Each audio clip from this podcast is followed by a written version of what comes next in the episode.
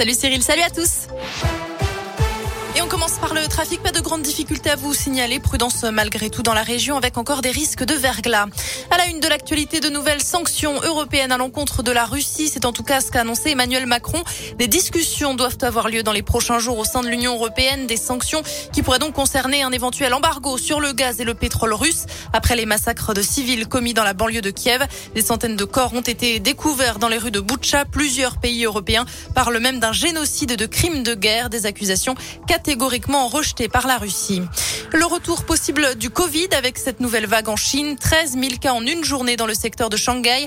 Du jamais vu depuis la première vague il y a deux ans. Les autorités locales annoncent qu'il s'agit d'un nouveau sous-variant d'Omicron.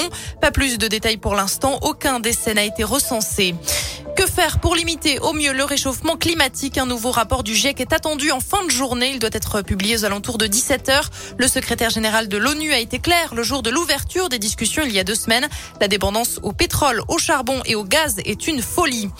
Détention toujours en Corse. Une réunion prévue vendredi entre le ministre de l'Intérieur et des groupes nationalistes de l'île a été annulée.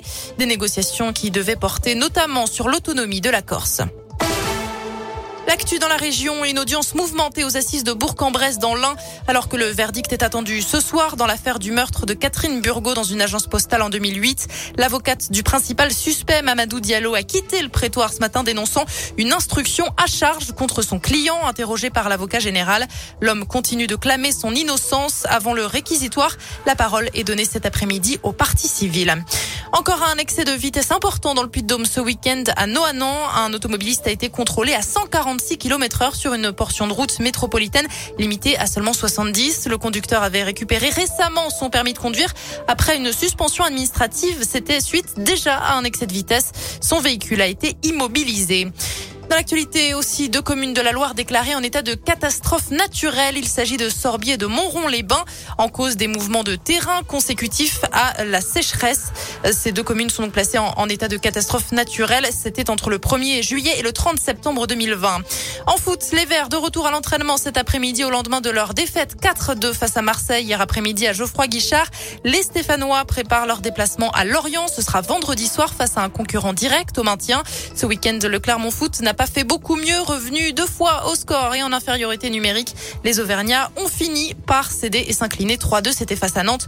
Prochain match, ce sera samedi face au Paris Saint-Germain.